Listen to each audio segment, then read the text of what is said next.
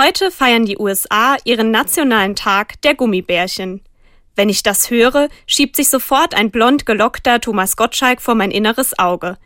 Der greift in eine Goldbeerentüte und hält mir ein Gummibärchen vor die Nase und in meinem Kopf singt jemand dazu, Sie wissen schon, macht Kinder froh und Erwachsene ebenso. Für meine Erfahrung mit den bunten, süßen Naschereien stimmt das sogar. Ja, sie machen Kinder und Erwachsene froh. Wo auch immer jemand was Süßes oder Salziges öffnet, kann man in strahlende Kinder- und Erwachsenenaugen blicken. Menschen versammeln sich um einen Esstisch, beim Picknick, in der Schule oder auf der Arbeit zwischendurch, greifen gemeinsam in die Tüte und genießen für einen ganz kurzen Moment nicht nur die Goldbeeren, sondern auch ihre Gemeinschaft und das Leben miteinander.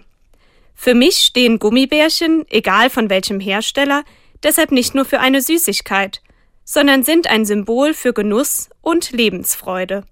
Essen drückt für mich aus, das Leben ist kostbar und geschmackvoll, und wenn es das mal nicht ist, lässt es sich mit Gemeinschaft versüßen und besser aushalten. Ich glaube, Gott sieht das nicht anders. Dass er im christlichen Glauben etwas Essbares wählt, um Menschen zu versammeln und an sich zu erinnern, für mich kein Zufall. Ein Stück Brot, ein Schluck Wein, ein kleiner Moment, in dem Menschen sich darum gemeinsam versammeln. Mich trägt und hält das, auch durch die bittereren Stunden meines Lebens.